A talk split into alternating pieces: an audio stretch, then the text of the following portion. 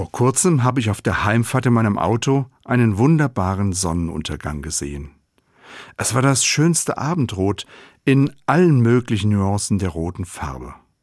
Dann wurde es immer dunkler und zum Schluss war der Himmel lila. Manche Menschen sagen zu lila auch violett. In den Wochen der Fastenzeit sehe ich diese Farbe jetzt bei jedem Gottesdienst in der Kirche. Das Gewand des Priesters, Tücher und Teppiche sind jetzt alle in Violett gehalten. Violett ist die Farbe der Morgen- und Abenddämmerung.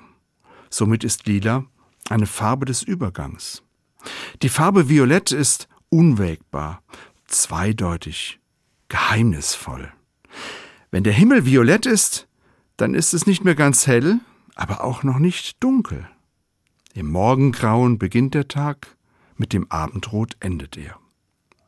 Eigentlich ist Violett ja keine richtige Farbe. Violett setzt sich zusammen aus den Farben Blau und Rot. Blau ist für mich die Farbe des Himmels, des Göttlichen. Rot ist für mich die Farbe des Blutes, des Menschlichen. Violett verbindet für mich Himmel und Erde, Göttliches und Menschliches. Und auch die Fastenzeit jetzt, die Vorbereitungszeit auf Ostern, verbindet für mich Himmel und Erde. Ich schaue auf mein Leben auf der Erde und verbinde mich in dieser Zeit besonders mit der frohen Botschaft von Gott.